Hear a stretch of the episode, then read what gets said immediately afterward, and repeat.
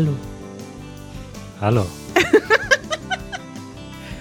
Ach, liebe Leute, so hat Manuel mich eben begrüßt, als er mich angerufen hat auf Skype. Wir telefonieren ja immer über Skype. Darf man das sagen? Ist das Werbung? Nee, das ist Schleichwerbung. Da, das können wir nur damit wieder gut machen, indem wir sagen, dass Skype scheiße ist. Skype nervt. Manchmal benutzen wir auch Zoom oder WhatsApp. Ja, aber nicht zum Podcasten. Nee. Ja, so hast du mich eben begrüßt. Manuel, ich habe gute Nachrichten für dich. Schieß los. Ich werde jetzt zur Barista-Kari. Oh, Barista, das ist doch mein Plan. Richtig. Machst du jetzt auch Cocktails? Cocktails? Barista ist doch für Kaffee, oder? Ach ja, Kaffee. Ja, habe ich gerade, ich habe jetzt gerade Mixology und Barista durcheinander gebracht. Nee, Cocktails brauche ich nicht. Ich mache Gin Tonic und das mache ich Pi mal Daumen und das reicht mir. Verstehe. Liegt es daran, dass ähm, Janusz sich eine Espressomaschine gekauft hat oder euch gekauft hat und jetzt aber nicht das lernt, wie man die benutzt? Ja, das Problem ist, ich lerne das auch noch nicht, aber ich habe jetzt angefangen, ähm, ich fange jetzt immer mehr ein, das ist an, das ist wie so ein Sog, in den ich reinkomme, wie so ein, wie so ein ähm, Rabbit Hole, weißt du? Und Ja.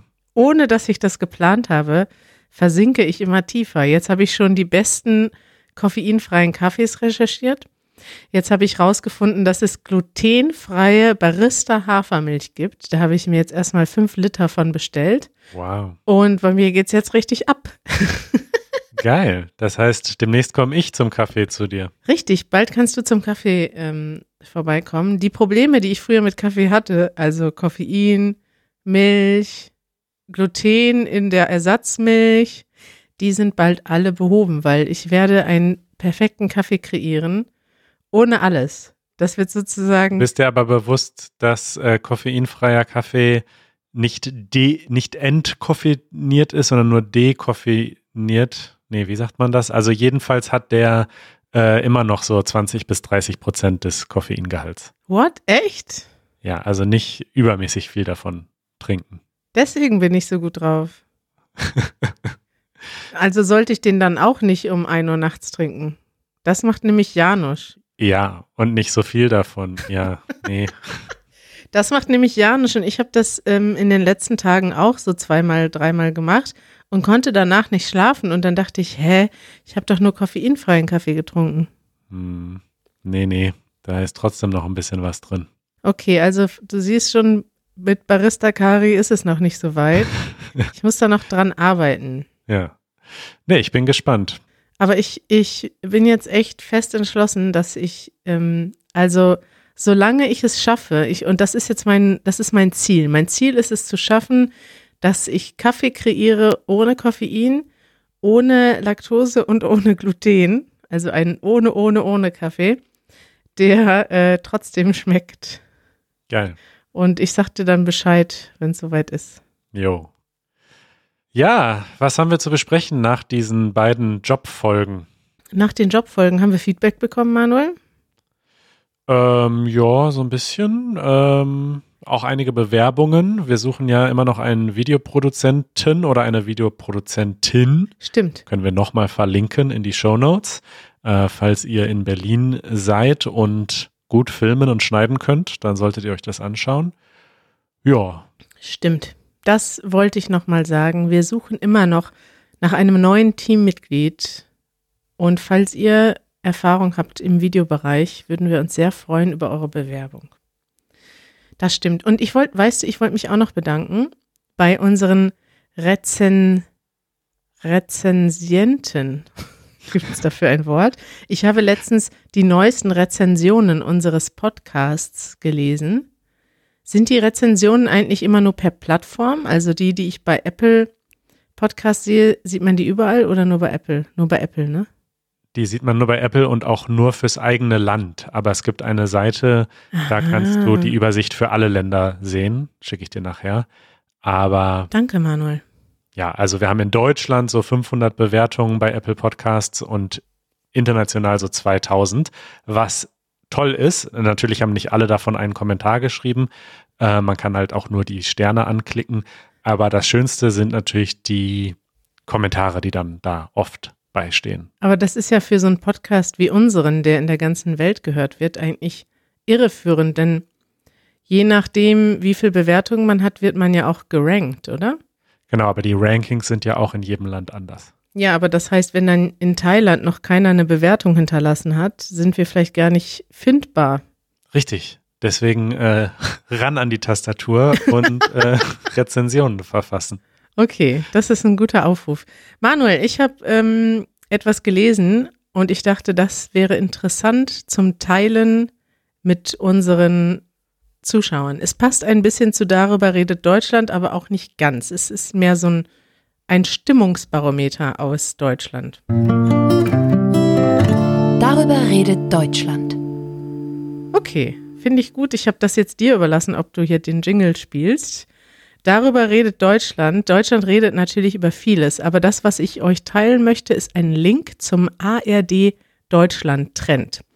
Und zwar wird im Deutschland Trend, da werden immer ganz verschiedene Sachen abgefragt. Also im Prinzip ist das so wie etwas wie das Deutschland Stimmungsbarometer der ARD. ARD ist äh, einer unserer öffentlich-rechtlichen Fernsehsender.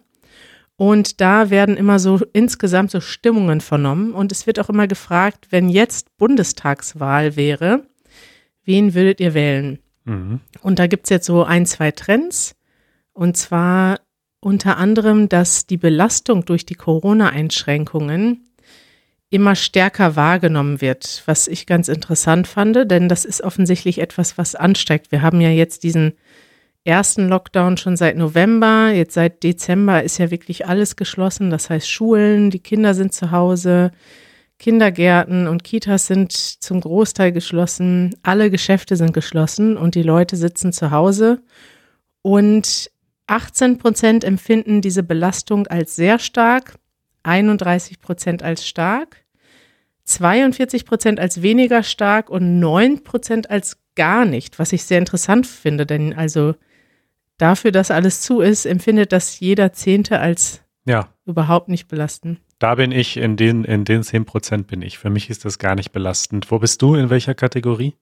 Also ich bin auch, also wenn ich mich jetzt vergleiche mit anderen, würde ich auch sagen, ähm, gar nicht, aber auf der anderen Seite, also ein bisschen muss ich schon sagen, dass ich diesen, ich habe das ganze letzte Jahr gut durchgehalten, aber ich merke jetzt so langsam auch, dass es mich stark einschränkt und dass es ja. so Sachen gibt. Ich bin ja auch so ein bisschen extrovertiert manchmal. Ich genieße das sehr, mit Leuten zusammen zu sein. Ja.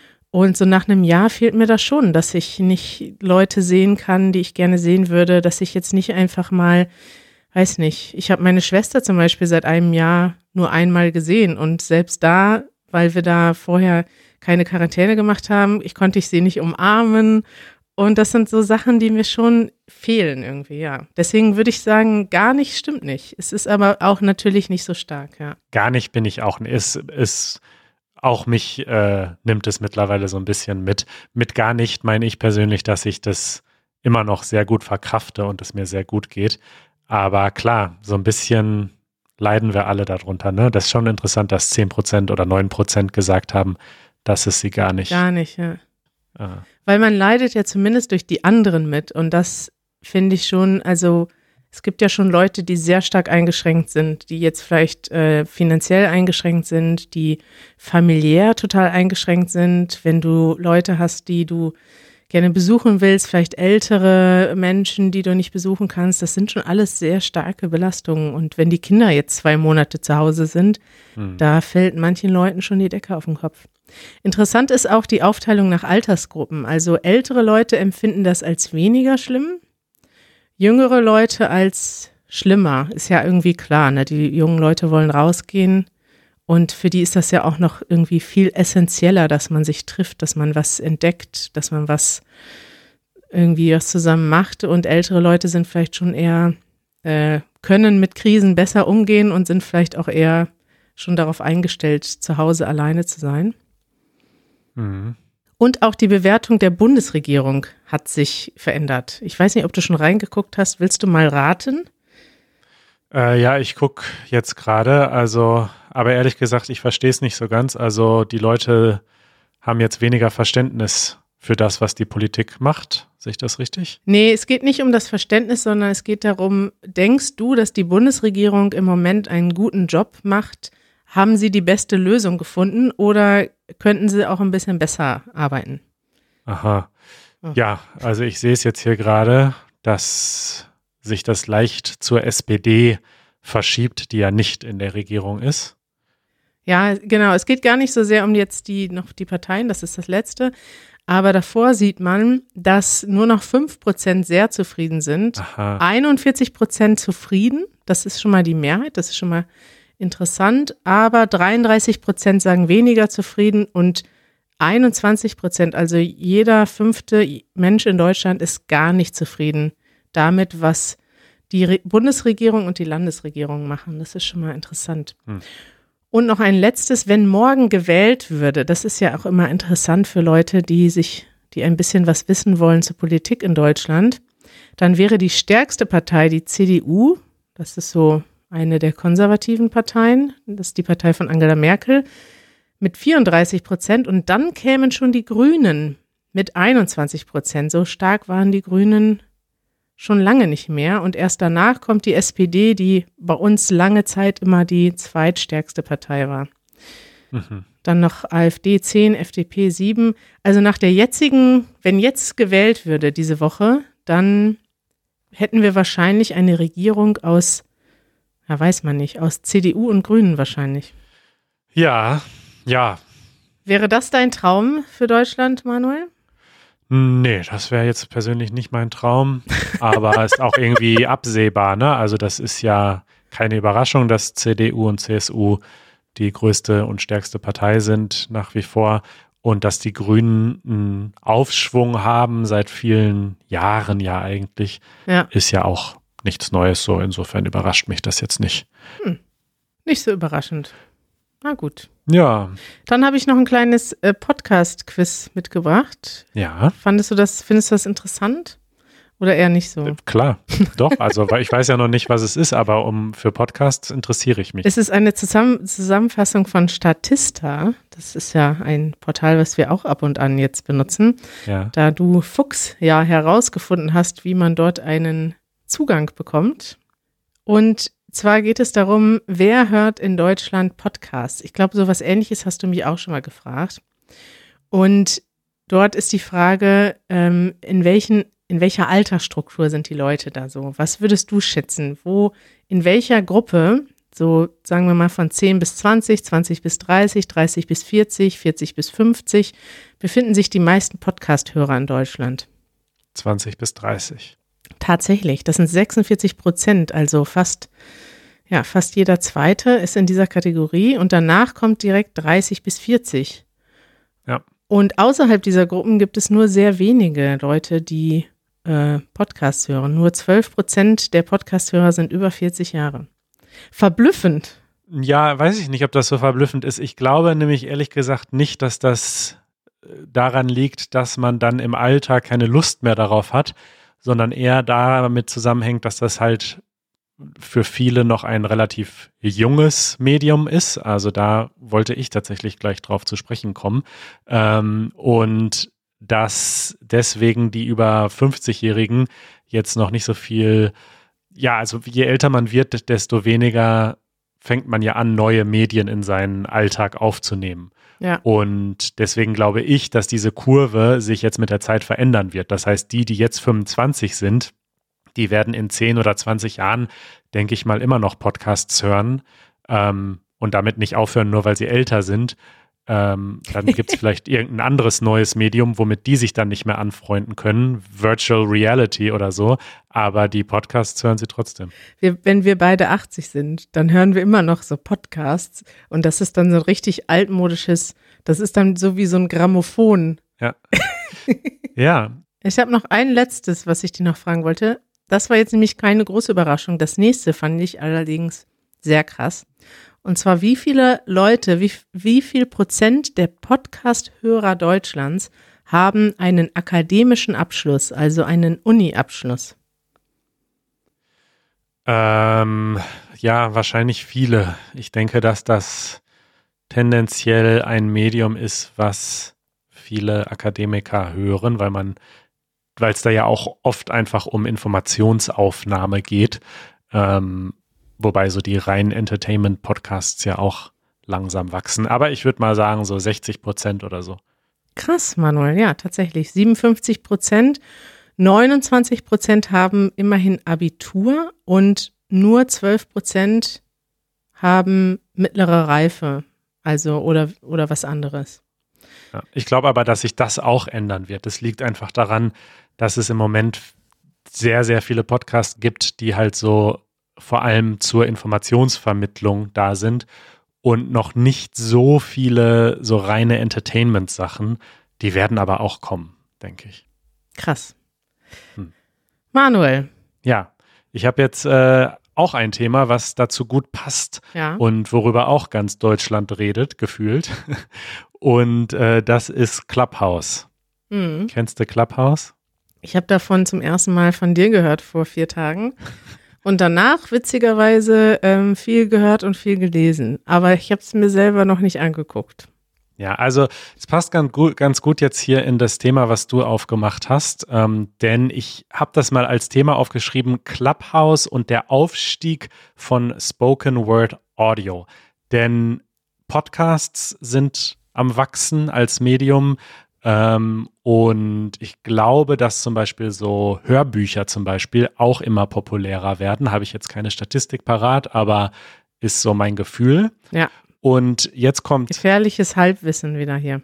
Richtig. Und jetzt kommt Clubhouse und Clubhouse ist irgendwie der neue heiße Scheiß. Wurde vor, wurde letztes Jahr in Amerika gegründet, in den USA und ähm, und ist jetzt seit einer Woche in Deutschland im App Store mhm. und ist eine App, die ähm, im Moment Invite-only ist. Kennst du das, wenn was Invite-only ist? Das heißt, ich kann mich da jetzt gar nicht anmelden. Genau, das bedeutet, wenn man sich da jetzt anmeldet, dann kommt man nur auf eine Warteliste, wo dann steht, ja, irgendwann lassen wir dich rein.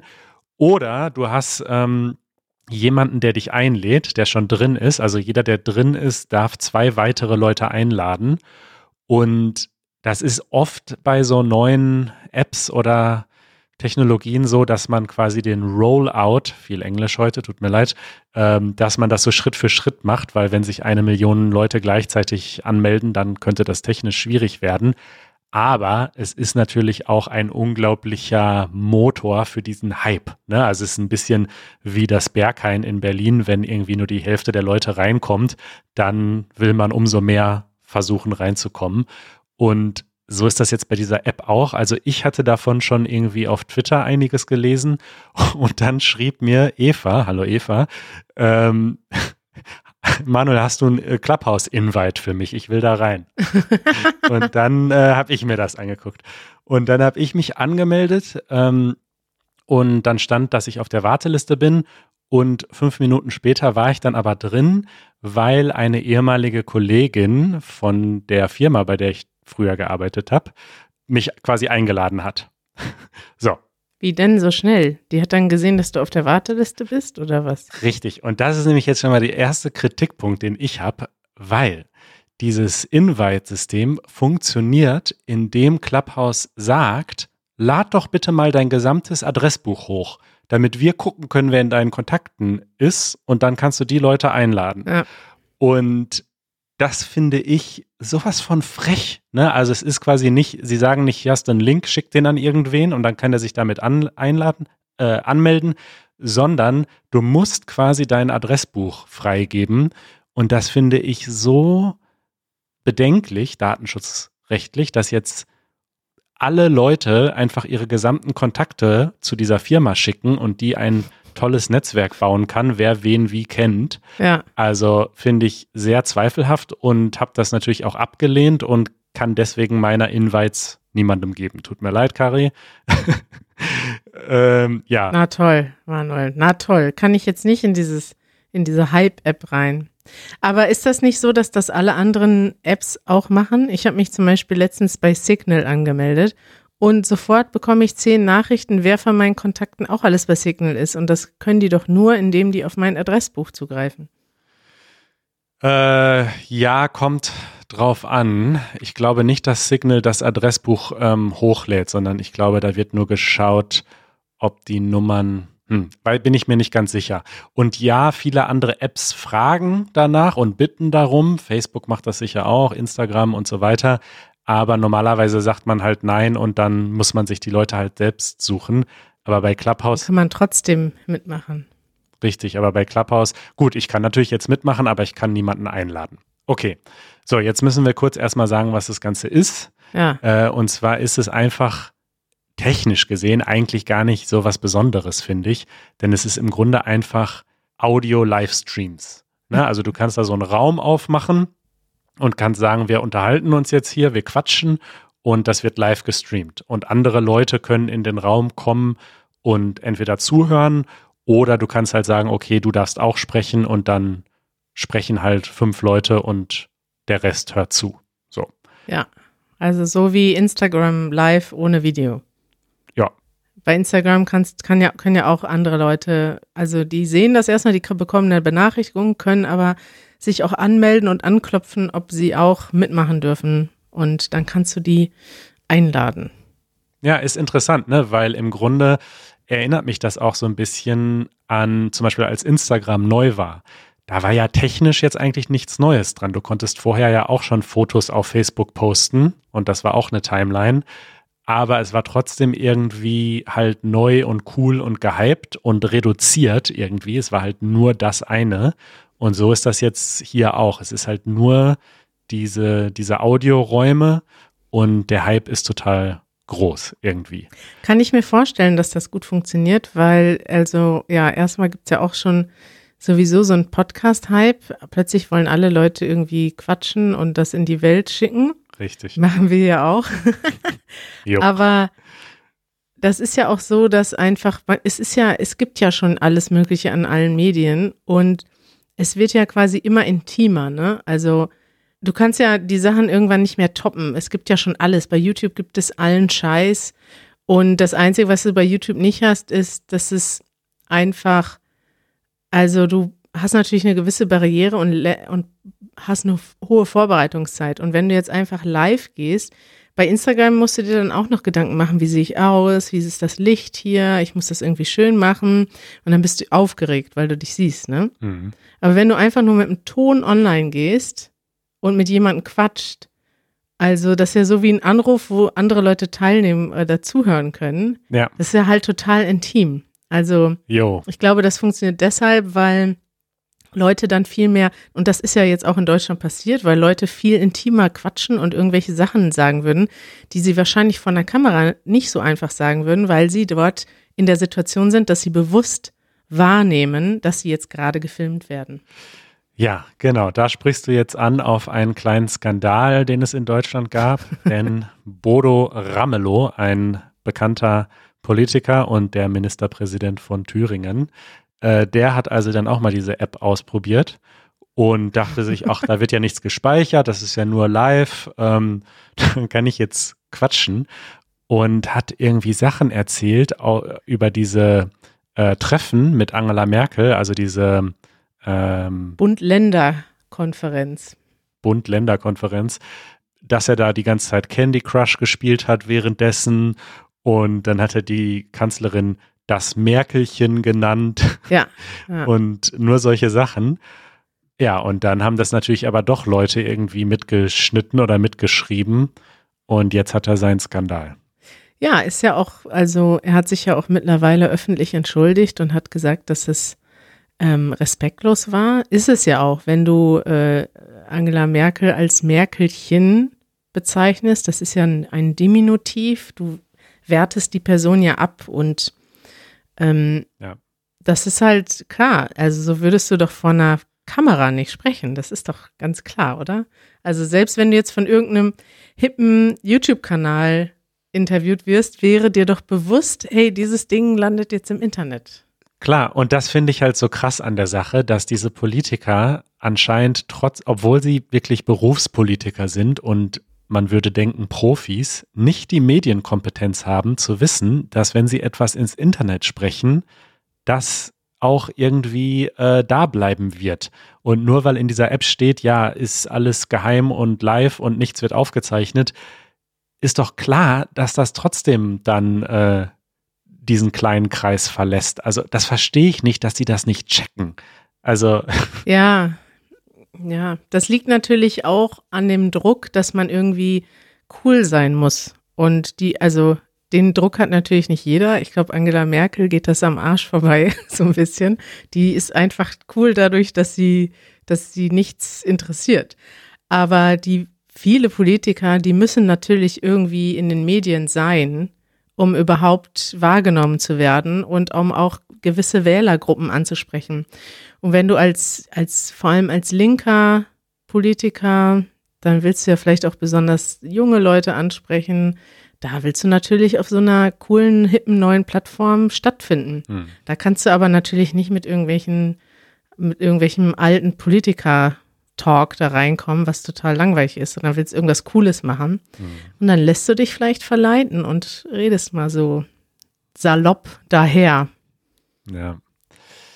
Ja, gut, also das war ähm, die Beschreibung von Clubhouse und den aktuellen. Ja, was machst du denn jetzt bei Clubhouse, Manuel? Richtig, das wollte ich jetzt gerade fragen. Wollen wir jetzt da einen Easy German Club gründen und da ähm, quasi noch zusätzlich oder außerhalb des Podcasts oder manche Leute habe ich auch schon gesehen, ähm, senden jetzt halt einfach ihre Podcasts live dort. Das ist ja auch etwas, was wir nicht machen, äh, außer wenn wir mal einmal im Monat auf YouTube senden, könnten wir natürlich auch jetzt einfach äh, live auf Clubhouse senden. Mhm. Oder aber halt so zusätzlich, also so Clubhouse, äh, weiß ich nicht. Ja. aber ich weiß nicht, so richtig, ich muss ehrlich gesagt sagen, ich finde das interessant. Ich schaue mir solche Sachen gerne an. Ähm, aber ich habe es jetzt drei Tage oder vier Tage installiert und diese Push-Notifications nerven mich jetzt schon. und so richtig schlägt mein Herz da nicht für, weil ich finde das gerade geil an Podcasts. Ich hatte auch eine kleine Diskussion mit unseren äh, Community-Members. Wir haben ja eine Slack-Gruppe mit einigen unserer Patrons. Ja. Ähm, da haben wir auch darüber gesprochen. Geil. Und den habe ich auch gesagt, ich finde es ja gerade toll am Medium Podcast, dass ich es hören kann, wann ich will. Ja. Weißt du, also diese, dieser ganze Live-Aspekt, das hatten wir doch schon. Ach, man kann das später nicht mehr hören, oder was? Nein, das ist nur live. Und ich denke mir so, dieses, dieses reine, lineare Live gesendete, das hatten wir doch schon beim Medium Fernsehen und beim Medium Radio. Und das wurde doch aus gutem Grund abgelöst durch nee. asynchrone Medien wie Netflix und YouTube und Podcasts, damit man sich das Programm selbst zusammenstellen kann. Richtig, ja, aber es ist trotzdem alles, was live ist, ist natürlich äh, ist irgendwie heißer Scheiß, ne? Und wenn du das dir so anguckst, wie YouTube funktioniert, es ist ja ganz klar so, dass die Leute etwas erwarten. Das ist ja auch bei uns so. Wir haben unsere Sendetermine, wie beim Fernsehen. Das hat mir YouTube damals schon gesagt, als die uns beraten haben, wie wir unseren Kanal aufbauen sollen. Die haben gesagt, dass. Ja, und Frau YouTube. Frau YouTube hat das gesagt. Wenn das Einzige, wo sich YouTube am Fernsehen orientiert, weil sie einfach sehen, dass es funktioniert, ist die Regelmäßigkeit und die regelmäßigen Sendezeiten. Das heißt, unsere Follower freuen sich darauf und wissen ganz genau, sonntagsabends kommt die neue Episode von Easy German und mittwochsabends. Und es ist auch so, dass ganz viele Leute darauf warten. Und ich habe schon auch Leute getroffen, die mir erzählt haben, dass sie da oder wo die Frau dann scherzhaft erzählt hat, dass der, äh, dass ihr Mann jeden Sonntag immer so lange bei YouTube auf Refresh klickt, bis unsere Episode da ist. Wow. Mittlerweile sind wir, äh, glaube ich, so regelmäßig, dass man nicht mehr so oft Refresh klicken muss, denn meistens gehen wir relativ pünktlich um 7 Uhr äh, raus mit dem Video. Aber ja, ich glaube, dass das funktioniert. Und ehrlich gesagt, ich hätte mal Bock, das auszuprobieren. Einfach so als Scherz, weil es gibt schon, ich bin auch dagegen, jeden Hype mitzumachen, weil, weil ich da auch ganz oft gar keinen Bock drauf habe. Zum Beispiel erzählt mir Matthias schon seit Monaten, dass Easy German unbedingt zu TikTok muss, weil auf TikTok wachsen die Kanäle so rasant an. Mhm. Und das mag ja sein, aber ich habe irgendwie persönlich keine Passion so für TikTok. Im Moment zumindest. Ich hatte auch lange Zeit keine Passion für Instagram. Das kann sich auch manchmal ändern. Aber äh, hier so einfach mal Was quatschen? Ja, okay, also dann äh, soll ich das dann machen? Soll ich meine Kontakte da hochladen und äh, Aber die Frage ist ja, wie, also ich meine, wer ist denn jetzt von unseren, von unseren lieben Zuhörern hier auf Clubhouse? Da ist ja noch bisher noch keiner. Ja, das ist halt die Frage. Das habe ich dann in Slack auch direkt gesagt bekommen, so, ach so, ja, hier Ete Petete, äh, der Manuel ist natürlich schon drin. Richtig. Das hatte aber nichts, überhaupt nichts damit zu tun, dass wir irgendwie so, so ein bisschen bekannt sind oder so, sondern einfach nur damit, dass ich viele Nerds und Early Adopters in meinem Freundeskreis habe. Ja, dein gutes Netzwerk, Manuel Saalmann, hat dich zu Clubhouse gebracht. Richtig, danke an Petra. Ich glaube zwar nicht, dass sie das hier hört, aber naja, okay, also ich würde sagen, wir können uns das ja noch überlegen. Wir müssen ja nicht die Ersten sein, oder? Nee, aber wir können es ja machen, ähm, sobald jemand mich eingeladen hat.